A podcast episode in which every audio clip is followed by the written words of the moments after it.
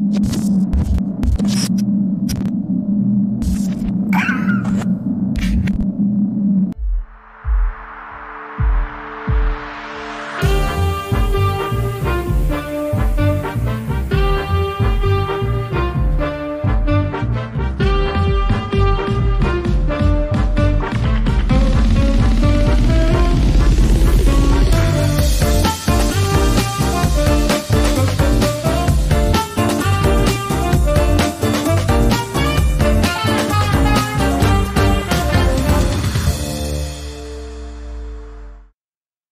Buenas tardes, gracias por estar con nosotros y bienvenidos a un episodio más de Regiópolis. El día de hoy nos acompaña Jardiel Padilla. ¿Qué tal? Buenas tardes. Gracias por estar con nosotros, Jardiel. Eh, estoy eh, particularmente contento de que, de que estés con nosotros en un día como hoy, que, que, que recuerdo en este día una persona que aprecio mucho, que ya no está con nosotros, pero que era una autoridad también en este asunto que nos atañe el día de hoy, que es el rock. Y al mismo tiempo es un programa también especial porque no hemos tenido esta temática en, en, el podcast. Entonces es, eh, eres, eh, somos primerizos en este, en este asunto y estamos esperando que sea un gran programa como todos los demás, pero este con su toque musical. Pues muchas gracias por la invitación y una felicitación también por el programa, por lo que están haciendo. Y, también el agradecimiento por fijarse en esto del rock para, para eh, eh, venir a, a Regiópolis porque los temas que ustedes tocan son como que muy importantes y a veces el rock se considera que es nada más una distracción y que no es tan relevante en términos de convivencia em, para em, en cuestión social, etcétera. Y la verdad es que sí tiene también una, una importancia que ojalá que ahorita podamos también platicar de eso. Claro. Eh, y de hecho, Jariel, si estás de acuerdo, eh, así muy rápidamente un poquito de tu antecedente y lo que haces en La Roca. Yo la conozco, seguramente mucha, gran parte de la audiencia también pero seguro también hay otra parte que no conoce la importancia de ese medio de difusión que tú manejas, que, que tú creaste y que al día de hoy es una referencia en todo lo que tiene que ver con el rock en nuestra ciudad. Eh, por favor. Pues eh, eh, mira, yo he sido reportero, periodista durante prácticamente toda mi vida adulta y parte de, de mi juventud. Yo llegué a Monterrey en 1985 a estudiar en la Facultad de Ciencias de la Comunicación de la universidad. Y al siguiente año, 1986, ya estaba trabajando en el periódico El Norte, donde realicé pues una carrera de poco más de 10 años. Y ahí fue donde empecé a, cubrir temas relacionados con el rock. Eh, de ahí surge también la inquietud de una publicación que fuera más amplia de lo que me permitía en un momento dado el norte. Una mera columna, ¿no? Que pues es un, periódico generalista y, aunque sí tenía yo la oportunidad de cubrir conciertos, hacer entrevistas, tener una columna, em, estaba algo limitado. Continué escribiendo en el norte la columna Reporte Sónico hasta 2018, más o menos, o sea, se prolongó durante un buen rato, pero em, en el año 2000, fines del 99, dejé ya de trabajar propiamente como reportero del periódico. Y fue cuando surge primero una revista Lengua y ah, en 2003 empezamos con La Roca, que es este como periódico que circuló ampliamente en Monterrey hasta, hasta el 2014, 2015 y desde entonces tenemos presencia básicamente eh, en Internet. Claro, o sea, fue, impreso y fue muy importante y, e, insisto, a los que nos interesaba lo conocíamos y lo, y, lo procurábamos.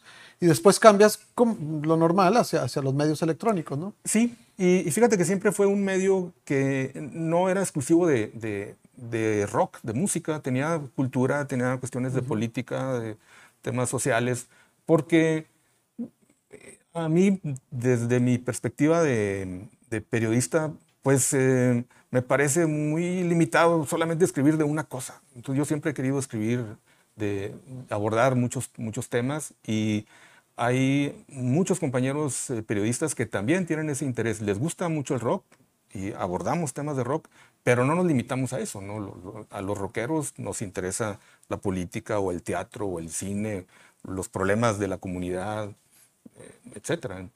Es la razón que la rock era tan diversa al mismo tiempo. Y por eso estamos aquí, ¿no? Para, para ver esa faceta de lo que es el rock y, lo platicábamos, que, que, muchas veces tendemos a verlo como, ah, sí, es, una cuestión de entretenimiento, ¿no? Es una manifestación social, cultural que penetra a, estratos que, que, no sabemos. Y, y particularmente en nuestra ciudad, en, esta, eh, eh, en este lugar en el que vivimos, que te ha adoptado a ti también, igual que a mí, somos de Chihuahua los dos, qué coincidencia, fíjate cómo que nos, nos trajo hasta aquí. Eh, el rock tiene una, una, manera muy diferente de, percibirse, de consumirse y de producirse, ¿no? Y, tú eres una autoridad en esto, así que platícanos. Pues, em, pues mira, no sé si, si sea una autoridad, pero porque en el, en el rock and roll, pues muchas veces también se trata precisamente de transgredir eh, la autoridad, ¿no? Ya, bueno, tienes razón, ahí ya este, el, rock es en sí una forma de democracia, ¿no? Sí, sí, sí. De hecho, fíjate que cómo el rock llega a todos los estratos sociales. Eh, lugares como el Café Iguana son puntos de reunión de gente que puede venir de San Pedro, de una zona de, de, mucho dinero, digamos, y puede también estar alguien que va de, las colonias más periféricas y los clase medieros. Todo el mundo se reúne donde hay rock. Y cuando hay un concierto, también. Eh, el, el, rock sí tiene esa cualidad de ser muy democrático en, e, ese aspecto. Eh, de hecho, cuando se da ese, ese asunto que se le llamó la avanzada regia, con los grupos como Plastilina Mosh o Zurdo, que son muy dispares de, o muy diferentes eh, con respecto al Gran Silencio, por ejemplo, ¿no? y, y, todos, de todas maneras, son la ciudad, son Monterrey.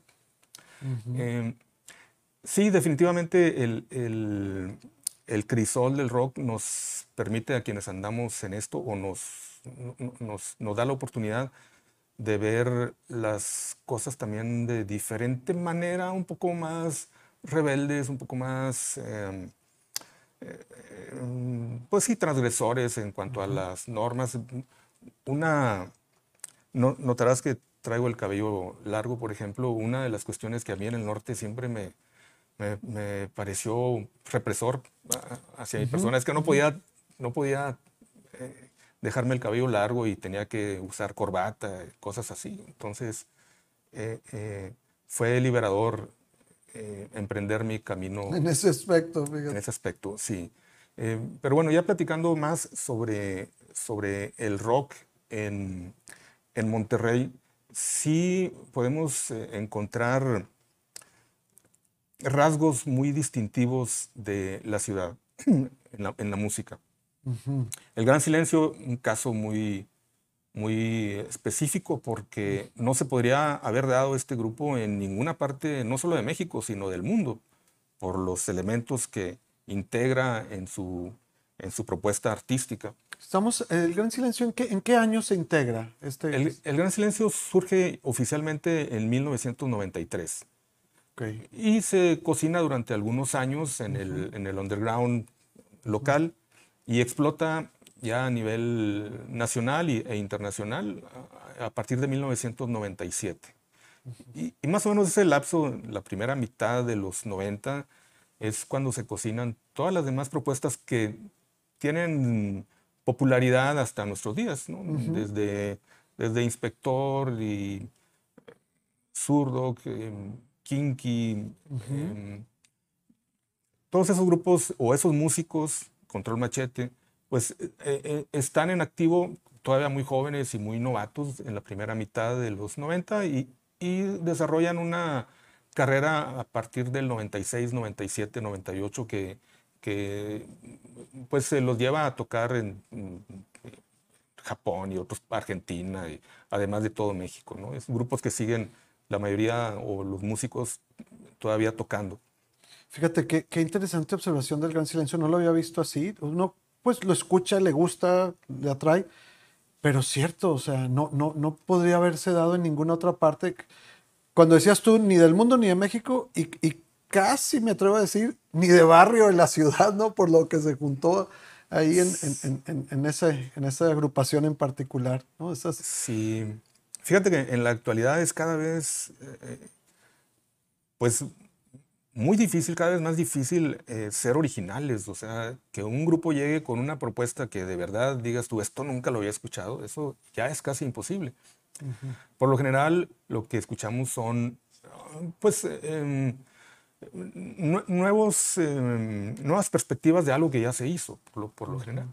Pero en el caso del Gran Silencio, sí fue algo que rompió por completo con lo que conocíamos. Desde que eran subterráneos, desde que estaban ellos eh, em, prácticamente aprendiendo a tocar, eh, me refiero a 93, 94, era un grupo muy raro, muy diferente. Y, y, pero es, es una, una, gema, ¿no? No hay, no hay muchos Una casos gema de esos. sí. Por supuesto que los demás grupos de Monterrey también tienen su, su parte original, pero, pero este fue un extremo. Sí, y, y, y, es, y esa rareza también hace que, que, que, no sea del agrado de otros tantos, ¿no? Claro. Es, es, es, es bastante distópica su, su, su, su propuesta. Pero sí. eh, eh, qué bueno que empezamos por ese tipo de cosas en los que sí, se distingue algo así, un fenómeno social convertido en música en estos momentos en Monterrey. Sí. Pero aparte como somos diferentes, ¿no? En, en, en la manera de, como público y, y como gener, generadores de, de, de, agrupaciones. Sí, sí, eh, es ahí donde, donde creo que encaja eh, con lo que han estado ustedes eh, abordando en, en, sus programas, porque, porque los grupos de Monterrey, en, aunque musicalmente puedan practicar un estilo semejante a los de Guadalajara o a los de uh -huh. México en un momento dado, pero eh, eh, en su esencia sí vienen siendo diferentes. Por ejemplo, no tenemos en Monterrey ningún grupo, entre los que son conocidos, ningún grupo que aborde temas como de política o, o, o, o sociales. De tipo Molotov en la Ciudad de México. Por ejemplo, en la Ciudad de México tenemos a Molotov, el TRI, que sería un caso bueno, tradicional, sí. está Panteón Rococó y muchos otros sectacor que tienen esas temáticas que abordan la, la, realidad social y en muchas ocasiones pues hacen alguna especie de reclamo, protesta, inconformidad. Aquí no, aquí todos los grupos hablan de lo que sea, pero no hay alguien que reclame porque ahora porque no hay agua, pero en muchas otras ocasiones se podría haber eh, eh, pues eh, externado una inconformidad ante alguna cuestión social que pues, no falta, ¿no? Uh -huh. Y creo que, creo que ya más viéndolo como periodista, yo sí siento que Monterrey, Nuevo León, eh, es una ciudad despolitizada o, o, una ciudadanía que no, que no se preocupa mucho por las cuestiones políticas. Y yo creo que, que eso lo vemos en el rock. Fíjate, ningún grupo tiene esa actitud como Molotov de, de, de echarle eh, algún tipo de bronca a los políticos, ni mencionarlo, ningún grupo en, en, Monterrey. Pero en cambio sí, en las últimas campañas sí vimos a, a varios exponentes de, de, la, de, la, de la escena local sumándose a un spot eh, propagandístico de Samuel García. No sé si recuerdas sí. estuvo Pato Machete, estuvo Genitalica, sí. estuvo Jonás. Sí. Eh, y estuvo alguien de Tropical Panamá. Y, y, y fue criticado, ¿no? Un, un, poquito ahí por la gente. Digo, es que onda, como que siempre desasociaban eso y ahora. Sí, fue muy criticado, pero, pero yo al, también pienso, bueno, ¿y de qué se sorprenden? Si ninguno de esos eh, eh, rockeros o, o participantes nunca se distinguió por tener una actitud contestataria ni el rock en Monterrey en general no es contestatario.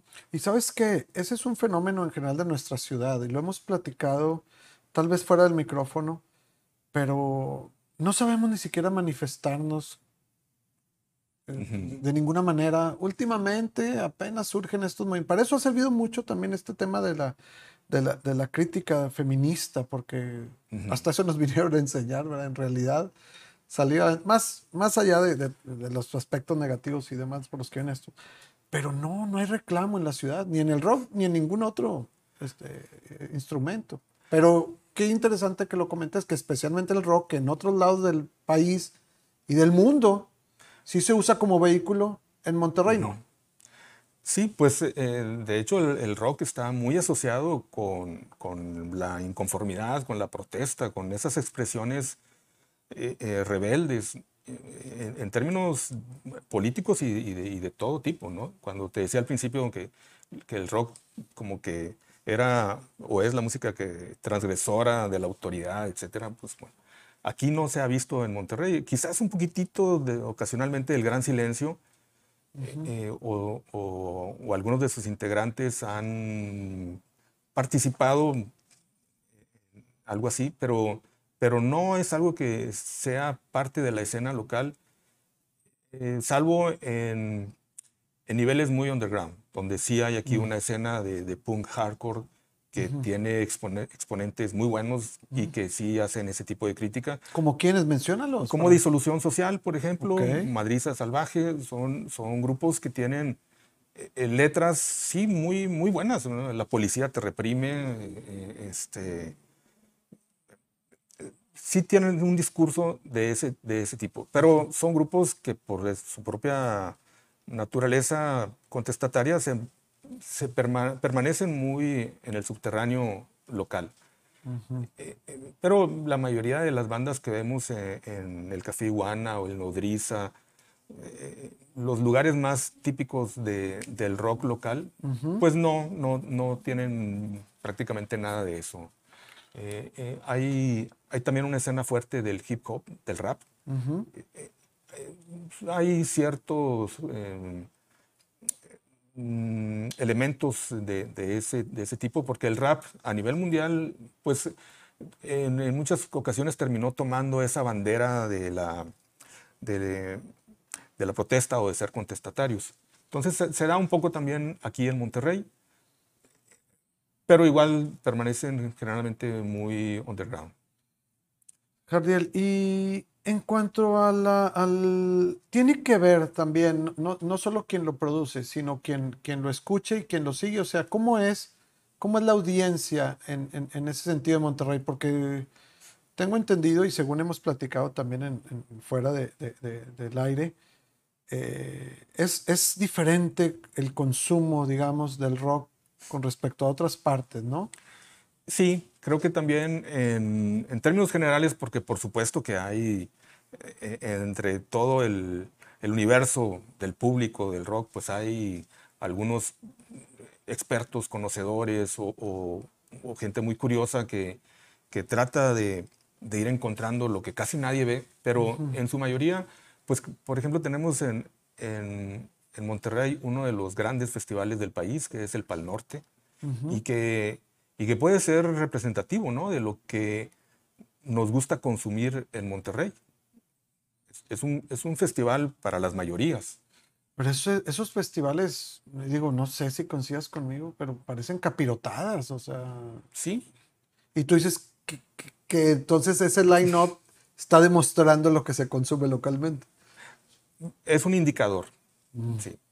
Eh, es un indicador. Eh, eh, vemos ahí artistas de gran éxito comercial, lo que está de moda, algunos que ya son pues eh, íconos o que ya son leyendas, que también, que también vienen esto, en estos festivales, pero sobre todo lo que vemos es artistas con éxito comercial.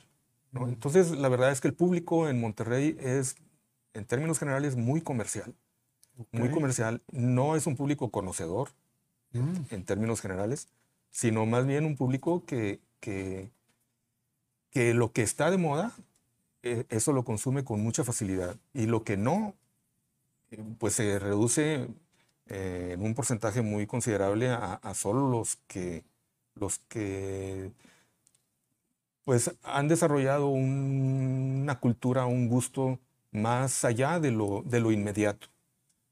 Hemos tenido en, en, Monterrey conciertos como de Rolling Stones con una audiencia muy baja. Y es uno, si no es que el mayor grupo vivo del, del rock ¿no? a nivel mundial. Y, y, el público de Monterrey desairó ese, ese, ese concierto, por, por ponerte un ejemplo.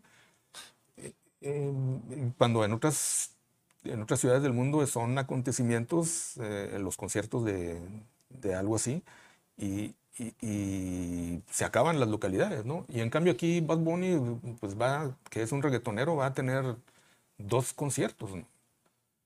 Sí, y acaba de estar este, o, va a estar Justin Bieber, no sé, y, también y, se, se, acaba todo eso. Entonces, eh, es, es alarmante, ¿no? Eso por, porque hay, hay, hay un tema de, de, de conocimiento, de, necesidad de educación entonces de, la audiencia. Mira, ahí también juegan un papel los medios de comunicación. Si, si escudriñamos el cuadrante de la radio, que aunque ya no es tan relevante en estos tiempos, pero, pero bueno, todavía y sobre todo en los años pasados, pues ¿qué encontramos? Encontramos música comercial. Y no hay una estación como sí la hay en, en la Ciudad de México, de hecho hay varias, que por ejemplo tienen una programación con bandas eh, locales de, o, o, bandas emergentes, como les dicen ahora, desconocidas, entre comillas, y que se les está dando difusión o, o música de, de, tiempos pasados ya, pero que sigue siendo relevante en términos como para educar el oído o, o el gusto. Eh, aquí solo tenemos Radio Nuevo León, pero mm, en cuanto a, a, rock no hay mucho espacio ahí que digamos. Entonces, eh, sí que los medios de comunicación también han jugado un papel en esta pues em, falta de buen gusto o de cultura musical en general. Ahora, Jardiel, tú, tú llevas ya casi 40 años aquí en Monterrey y desde que llegaste, desde el, desde el día cero te dedicaste a esto. ¿Esto que estás comentando es de toda la vida o, se ha ido acelerando o, o ha mejorado? o estamos en el mismo camino? Eh, este, mira, debo decir que siempre ha habido esfuerzos más bien como que individuales de, de que en el sentido contrario de, esto que estamos platicando que es la tendencia. Siempre hay un remanente de necios que, está se conserva ahí. Y es un grupo súper fuerte, ¿no? Aparte. Sí, sí, porque es algo que como nace del, del corazón, es algo muy fuerte, entonces hay gente que tiene muchísimo tiempo con un programa de radio en Radio Universidad, por ejemplo, ¿no? Y, ahí está un programa que se llama Unirock, por ejemplo, que tiene mucho, muchos años. Entonces, hay, hay esfuerzos en ese sentido, pero no son esfuerzos propiamente institucionales. No vemos en, en multimedios un interés por, pues, por cultivar la parte artística eh, los festivales que hay son para ganar dinero y no tienen ni por asomo una intención de aportar en la cuestión de desarrollo artístico de, los más jóvenes. No hay nada de eso. Entonces, siempre ha sido así Monterrey. En Monterrey creo que, que lo sabemos muy bien, eh, la prioridad en muchas ocasiones en todas las actividades pues es la económica, es la, la, que tiene que ver con ganar dinero. Y el rock mm, mm, solamente puede producir dinero cuando se vuelve muy comercial. Mm. Entonces, eh, yo creo que por ahí está esta flaqueza que tiene Monterrey en la parte artística y que seguramente no es nada más en el rock, sino en muchas otras cosas. En otras manifestaciones, ¿cierto? Y, ahí, Jardel, el, ¿tú crees que esto tenga que ver con esta intermitencia en, la producción de buenas agrupaciones locales de rock? ¿O no, eso se cuece aparte?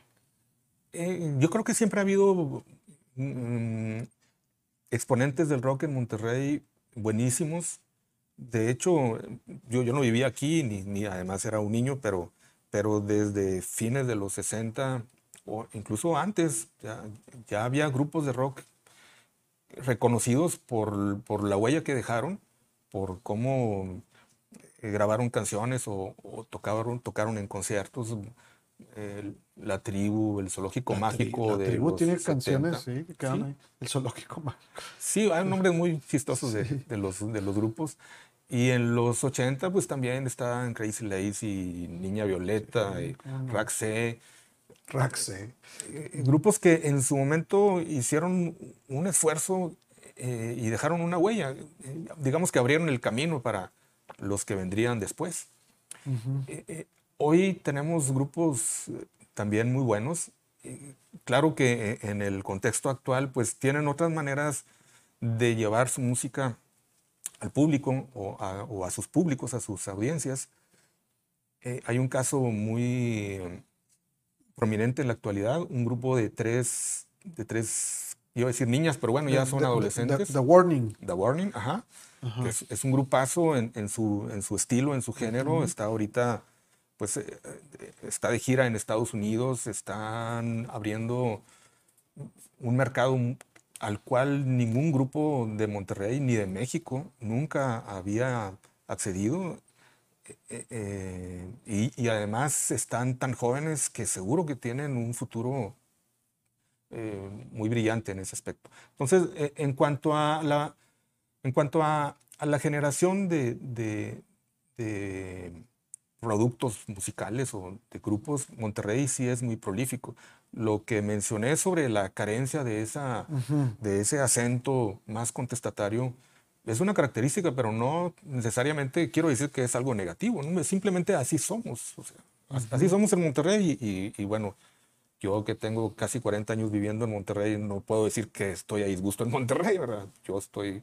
No, y, tienes un medio que se dedica a... Eh, come, desayuna y cena eso, ¿no? El, el rock y tienes tienes tu audiencia, tienes tus seguidores y, se sigue produciendo. Sin embargo, como que tenemos la idea de que, de que, de que Monterrey viene así por, este, altas y bajas, ¿no? Como mencionabas ahorita, el parejare de Raxey y todo eso. Y luego de repente nada, y luego otra vez.